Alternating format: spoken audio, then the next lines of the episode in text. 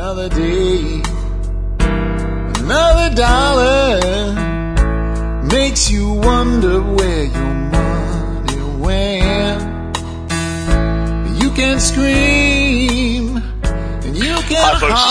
Spirko with another edition of the Survival Podcast. As always, one man's view of the changing world, the changing times, and the things that we can all do to live a better life. If times get tough, or even if they don't, dictated is almost always the case during my 50 mile commute between Arlington and Frisco, Texas, from my personal mobile studio, my 2006 Jetta Diesel TDI. Um, most of today's show is going to be a rebroadcast from last year on Veterans Day. I was going to do another Veterans Day show, and then to kind of see where I was last year, I sat last night and listened to my own show uh, from Veterans Day last year. And after doing that, I decided that uh, there wasn't really much else to be said, and we would just take today and pause and reflect on those words again. So that's what you're going to hear in just a minute after the housekeeping and a few thoughts that I do have additionally this year. Um, first of all, make sure you're taking care of our sponsors. They do a lot to keep this show running for you. Um, sponsor of the day number one today is uh, SOE Tactical Gear, and we could not have a more fitting sponsor on a day like Veterans Day. John Willis and his group are extremely supportive of the troops. I want to tell you a little bit about what he did last year and what I want to do this year as we wrap up the house cleaning in just a second. Uh, but if you want really good equipment, SOE is the way to go. Uh, the next sponsor of the day is Safe Castle Royal. Safe Castle Royal has everything you need for your prepping efforts. They also have an awesome discount membership club. $29 buys you a lifetime membership of huge discounts from their site. And uh, in a second, I'll tell you how you can get that membership and some other cool stuff for free. Uh, next, make sure you get involved with our forum. Great people, lots of information. I'll leave it at that today. Uh, last but not least, if you think this show's worth more than 20 cents an episode, consider joining the Member Support Brigade. You'll get exclusive content available only to members, and right now the retail value is well over $100 uh, with new stuff being added all the time. And I'm going to be working on getting some more stuff for you guys into the Members Brigade today. I'm going to be contacting some folks uh, that put out some pretty great publications and see if they're going to be willing to donate anything to the MSB, and contacting some other vendors and seeing if they'll do some discounts for you guys. All right. Um, that said, I want to talk real quick before we go into last year's show about our veterans and uh, what I want to do this year. Last year, in conjunction with SOE, we did a program called Stockings for Soldiers. John made these really cool tactical stockings um, out of the same equipment he made the gear out of, and, and they were pretty cool. And, and we had people buy some, and he gave some away. I think we gave away like 30 of them on the show, and, and they were a bit pricey. So some people didn't use his stockings; they just stuffed boxes. And we sponsored a unit. We sponsored Viper Company. Uh, and those guys were on the tip of the spear in the interior of Afghanistan. They were miles away from everything. I don't know that anybody ever heard back from anybody on that one though. And as worthy as those guys were, I think we made a bit of a mistake. They were featured on MSNBC. They were all over the place being featured because of how hard it was where they were. And I know that they ended up absolutely overwhelmed. And I'm glad we were part of that. But what I'm interested in this year is can we pick a group, uh, maybe even down to a platoon or a company size level group somewhere that we can do the same thing this year that's not getting any recognition. And maybe this year, instead of picking combat troops, we pick a maintenance battalion, or we pick a, a group of people that are out preparing meals or providing medical care. So if you have a soldier somewhere overseas right now that is serving this nation, specifically in a support role of the combat troops, because you're going to hear a lot about that in the rebroadcast today for me about how important those support troops really are. Um, let's think about doing that this year, and I'll come out. I'll come back with details on the uh, program um, at the end of the week, and hopefully we'll have a group that we're sponsoring uh, to do this with. But it'll be cool, and I think it's a great way to say thank you to our veterans. And uh, I know everybody does something like it, but you know us at TSP will put a little bit of something different on it, and we'll make those guys and those gals know how much we really do care. Uh, and with that, I'm going to go ahead and sign off now. And you're about to hear a show that occurred exactly one year ago. And uh, listen to the places where my voice cracks. I would never edit that out. The people that it's for, they're too important.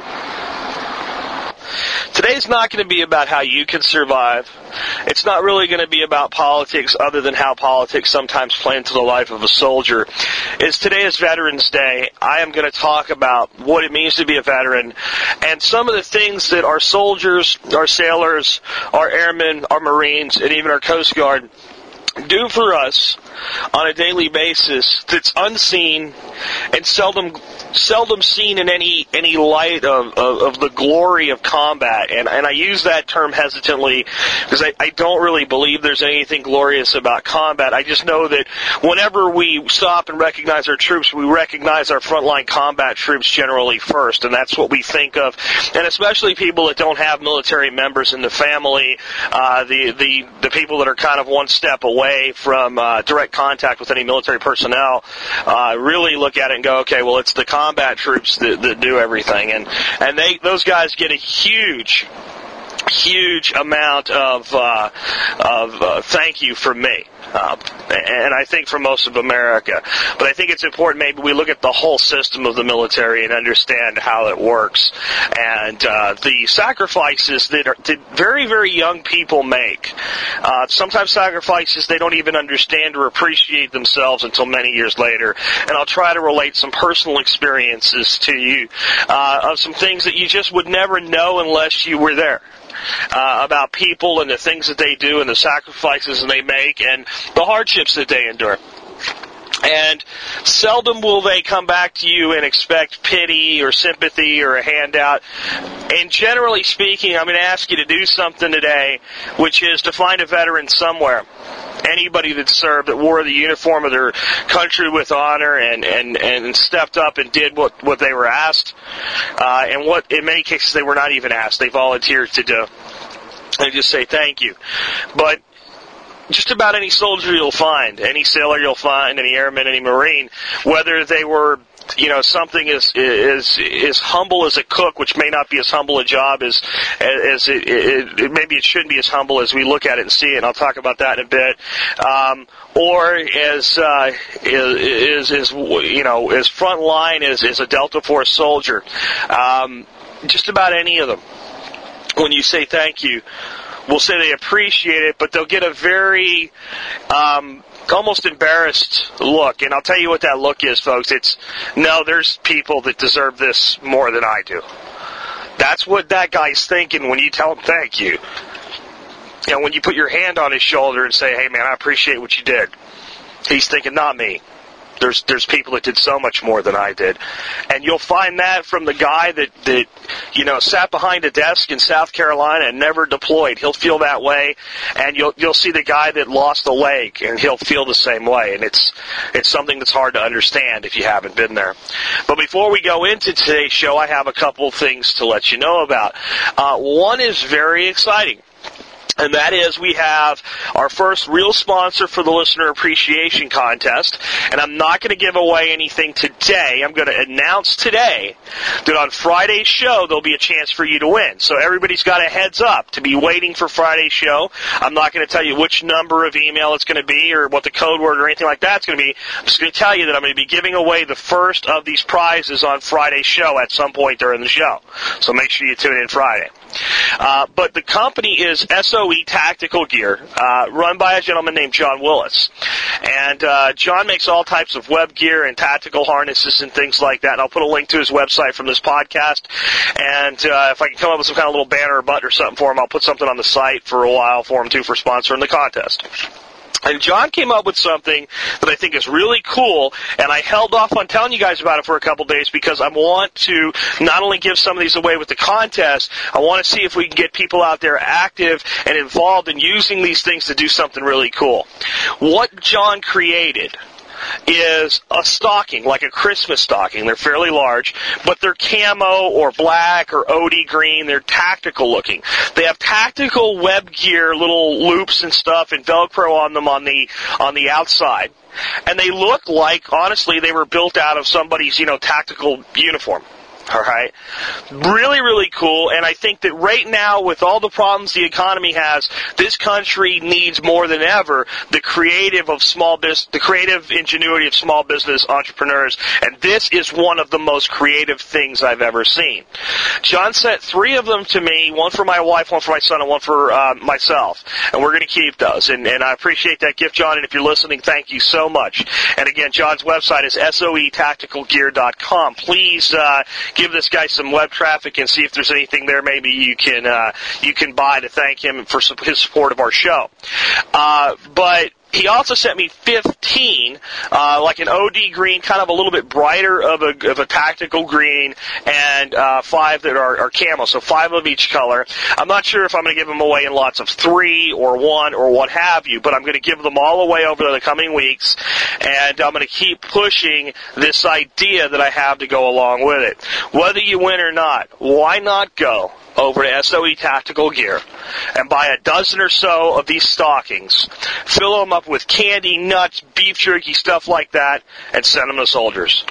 And let's run a program together called Stockings for Soldiers. And let's see how much business we can give to this guy who came up with this cool idea and how much recognition we can give to our soldiers all over the world just with a simple little gift like that. And let me tell you, it's perfect it's a perfect way to deliver stuff to them. They'll appreciate it more than you can know.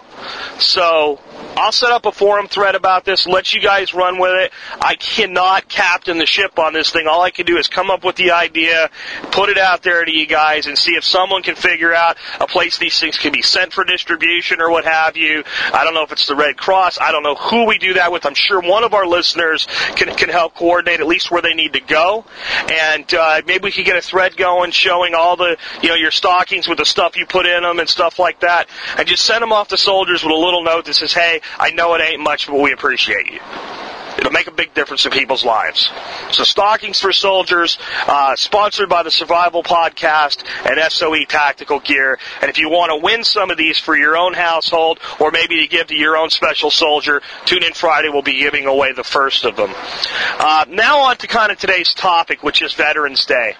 And I want to tell you guys something about Veterans Day that I think a lot of people maybe heard in history class, but it's long since been pushed to one of your back brain cells and kind of forgotten about. And that's why it's November 11th. What is significant about November 11th? November 11th for a long time was actually just known as Armistice Day. It was the end of the Great War, which at one time, the Great War, uh, the war to end all wars, was what we now call World War One, uh, which ended on November 11th, 1918, officially at 11 a.m. in the morning, or 1100 for you military types. Now, it's no coincidence that it was the 11th month on the 11th day, on the 11th hour in fact, the people that worked out the armistice between France and Germany, uh, the the you know, uh, and, England and the United States and Canada by this point, um, with the Western Front, kind of along the way as they were working out the agreement and the peace treaty and everything else and coming up with everything that everybody was willing to agree to to end the war, uh, realized that this day was going to be, you know, kind of right there. It was going to be right around the 11th day of November. And they looked at it and they went, 11th month, 11th day, why not 11th hour? And they planned it that way. And that, you know, so there could be this great decree that the guns fail silence on the 11th month at the 11th day on the 11th hour. And it sounds glorious, right? When you hear it, if you heard like a James Earl Jones voice say that and watched guns go silent. Well, what World War I should have taught us is that war is not glorious. War is bloody, it's nasty, and it should be avoided at all costs. And it should be a an article of last resort not a first response. Because young men and women die and because people come home maimed, and because men do things to each other that should never be done on our planet in time of war, because they're put into a situation where they have to. But clearly, by the end of World War One, we hadn't learned that lesson because we let idiots, just like some of the idiots running our governments today, idiots decide that it was cool to be the 11th month of the 11th hour or the 11th day of the 11th hour. And because of that, thousands of people died who did not have to. You see, by the time that was made a decision, um, there was no longer any doubt as to what the outcome was going to be. And I got a jerk in the left lane over here. Here you go, buddy. All right, folks, let me get back to being serious. What a jackass! Right in the middle of my veteran show, too. Anyway, that's the hazards of being in a mobile podcast. If you haven't tuned in before, I always do this show on a commute between Arlington and Frisco, Texas. Anyway, because of that decision, thousands of men died. In fact, about 15 minutes um, before the official end of the war, I don't remember if it was a German group or a French group or whomever, but some commander decided to make the last charge of the war and took his men up out of the trenches across the field and killed enemy soldiers and lost many of his own. And his soldiers, who knew that the guns were about to fall silent, still went with him. And that says something about the bonds that men form in war and a willingness to do something that really doesn't make sense because it's what you're commanded to do.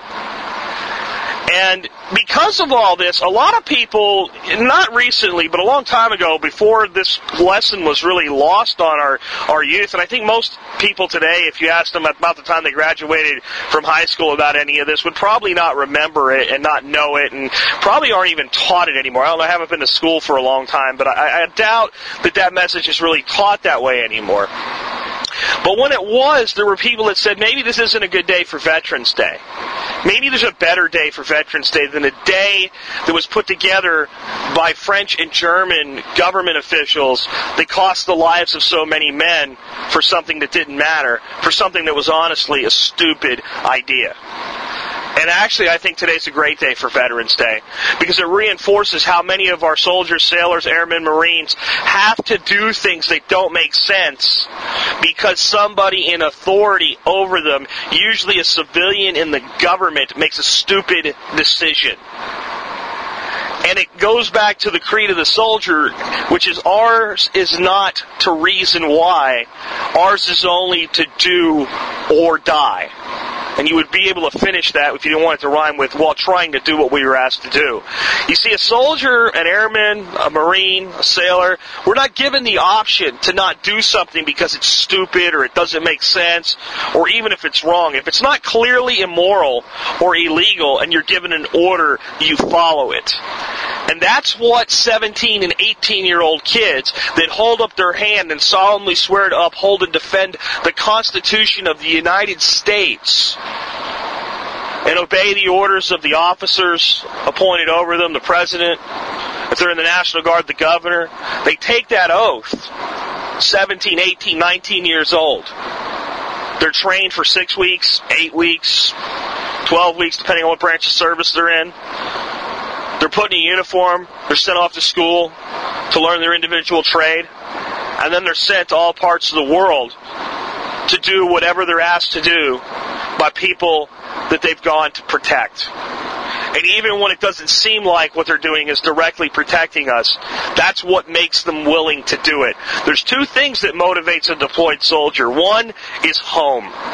Home is the most important thing to a soldier. And without home, nothing really else will matter. And it's protecting home and knowing that one day I'll go home that matters more to a soldier than anything else you can you can possibly think of. And the other thing is the guy next to you or the woman next to you.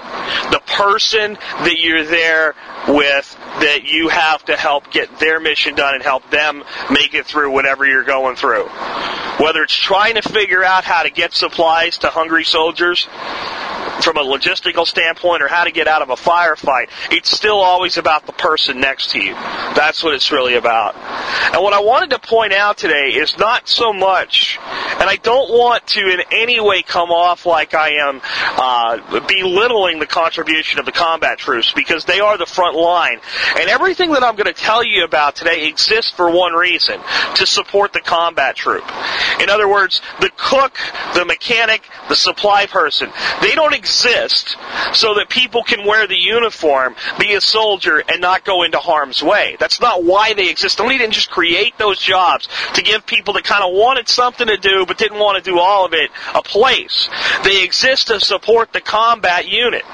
You take away the frontline infantry, you take away the Army Ranger, the Special Forces, Marine Recon, Marine ta- Tank Battalions, the Navy battle groups, the F-16 pilot in the Air Force, the YF-22 pilot in the Air Force, the C-130 pilot in the Air Force, all right, that flies the Spectre gunships. You take away all the combat units, and they don't need a supply person. They don't need a medic. They don't need a cook. They don't need a mechanic. All right? All of these positions in all the branches of military exist so that the combat troop can do its job. And I think we forget about those people, or you talk to somebody and you go, yeah, well, Wayne Murray Diaz didn't during Gulf War One, and well, what were you? I was a mechanic. Oh, okay. And that's what I did, folks. I was a mechanic. And then people are like, oh, all right, well. Well, you know what? The, the, people that were mechanics and supply sergeants made Gulf War One the success that it was, because they made sure the vehicles rolled. They made sure that people got their ammunition, that people got fed, that the military could move that fast. So, no, they're not risking their lives in the same degree as the guy that's in the, the Abrams tank, but they're sticking their neck out there and they're doing something for all of us and we tend to forget how valuable what that is. We forget what our soldiers do in peacetime. Back in 1992, I was deployed with a group of combat engineers into the Aguan River Valley of Honduras. There was no mortars flying, there were no missiles, nobody was shooting at us except the occasional pissed off farmer that was angry that we were on their land. It wasn't a war zone, a combat situation, or anything like that. We were sent there into the middle of nowhere to one of the most remote areas I've ever seen in my life that was both harsh, brutal, and beautiful at the same time. We lived in tents. We lived in the dust, and everybody walking around in this this volcanic ash soil looked like Pigpen from Charlie Brown with little clouds of dust around them. And we endured that, and our mission was to build 10 miles of road and culverts in a place where there were no roads and culverts, so that the people that lived there could receive supplies and food. And we had six months to build the road, and we were told when we went there, men, if you don't get it done in six months, we'll be here seven. If you don't get it here done in seven, we'll be here eight. We need to get this road done. If you get it done in five, we can all pack up and we can go back to, to Panama. Which for us, when we were deployed to Honduras, Panama was a pretty nice place uh, to want to be. Uh, we we really wanted to get back to Panama. So we went to work and we worked hard and we finished that road in just under five months we we had the you know the engineer guys go up and down the road, run sonic testing to make sure everything was compacted right, everything was done right, and we got the road certified as being completed. It wasn't quite five months. We had a choice. We already had our deployment set up at, at six months, and we could wait for that to come and stay and find something to do, or we could go ahead and accelerate our deployment back to Panama. In the end, the commanders, after talking to the sergeants, decided that, you know what? These men were motivated and they were willing to do more, and they'd already been here this long, so why not finish the full term of the deployment? And there was some grumbling, but basically the soldiers got behind it, and for the next month we built schools. We built skill- schools for, for children that had never seen a school. We built schools that were better housing than the houses that they lived in. And they were simple buildings built out of uh, cinder blocks and mortar, plywood walls interior, but they were a place where kids could go and learn instead of sitting around under a tree to learn. They actually had a place for when it rained, and it rains a lot in the Honduran rainforest. All right, where they would be protected, where they would be safe and we did that for a month. And we built a lot of schools in that area, and we built some community centers, and we built some other structures that would be used by the little local town governments. We made a difference in people's lives, and that's not about me. I sat around in the motor pool and I worked on trucks, and I worked on forklifts, and I worked on scrapers, and I turned a wrench, and that's what I did. These other guys, they went out and they ran cranes and they put these huge culverts in and they risked their lives.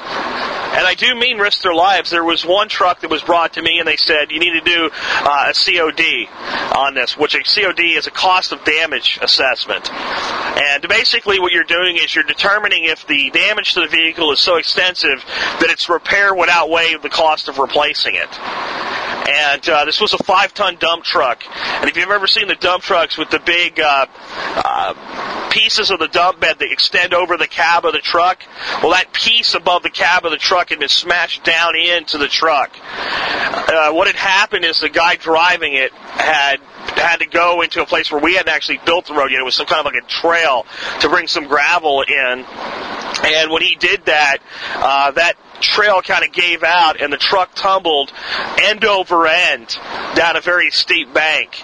And when I looked in there, I, I couldn't believe that when I was told that the guy that was driving it was actually alive, had been medevaced out to Soto Cano and from there uh, would be taken to Texas, uh, to San Antonio, to San Antonio Medical Center for further treatment. Uh, he had broken his feet bones, his leg bones, his ankles, his knees, his pelvis had been shattered, uh, his shoulder on one side had been completely shattered, his arms had been broken, both of his hands. Uh, they said he would probably be lucky to regain the use of his uh, his uh, faculties above his waist. He would spend the rest of his life in a wheelchair. Uh, but he would probably survive with a lot of complications.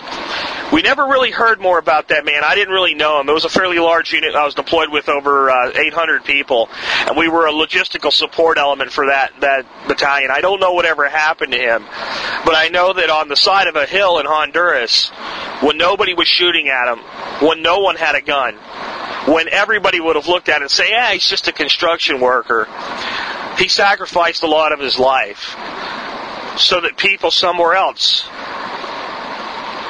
could have a better one. And I don't even know his name. I just know his truck. And I have a picture of that truck, and every time I open my old photo album and I look at that vehicle, I think of that man that I've never seen, whose name I don't know. Because at the time that I was doing that, I was 18, 19 years old. And I didn't really understand the sacrifice at the time. It was just a truck that I had to work on. Because just like that man, I was still a kid. That's who we have all over our world right now. And I want you to understand how proud we should be of everybody from the guy that risks his life in the dark with a sniper rifle down to the cook that makes sure that sniper gets fed with hot chow when he comes in from that long mission. And there's a lot of bravado in the military, and everybody thinks that their group, that their unit, is a little bit better than everybody else's group. There's even bravado among the cooks and the supply people. The cooks say, hey, without us, you wouldn't eat. The supply people say, hey, without us, you wouldn't have anything to feed them, and they wouldn't have any bullets. Right? And there's all this, this machismo and this attitude, and even some animosity among groups within the military, but it's all because of one thing. They're proud about what they do. They believe in what they do. And in the end, in the end, when they're all put together, our military is the most awesome force ever put together on the planet. And sometimes I may seem like I'm not real happy with what our military is doing. I'm always happy with what our soldiers are doing. I'm always happy with what our sailors are doing. I am always happy with our airmen. I am always happy with our Marines. I am right now unhappy with a lot of the people in our government, and I'm hoping I don't become more unhappy with them in the future. I have a bad feeling about some of the things that our soldiers, and airmen, etc., are going to be asked to do in the near future. But I'll never stop pulling for them, and you shouldn't either. The other thing is find find someone today that served. Shake their hand and tell them thank you. And I don't mean by email. Find someone that you can personally walk up to and say thank you to. Don't skimp out on it. I guarantee you, with the millions of men and women that have served over the years in this country, somewhere around you is one of them. And the reason I want you to do it in purpose or in person is I want you to see the way that maybe a big man or a tough woman turns bashful won't make eye contact with you after you say the words thank you. Because they believe that someone else deserves it more. That's important. It's important for the soldier to hear, and it's important for you, if you're a civilian, to understand. And you won't understand it unless you do it. And I can tell you from personal experience that every time someone does it, it matters. So today, the 11th day of the 11th month, on the 11th hour, the guns fell silent. And men died so that we would have those words to ring throughout history because somebody somewhere thought they were cool. And that's just one example of sacrifices that have been made by soldiers all across the world, for countries all across the world, so that somebody else could have something cool to talk about. When you thank a soldier, what you're saying is what you do matters in spite of some of the things like that that you're forced to endure. Again, this has been Jack Spirko with another edition of the Survival Podcast, helping you figure out how to live a better life if times get tough or even if they don't. Take a moment today and thank a soldier.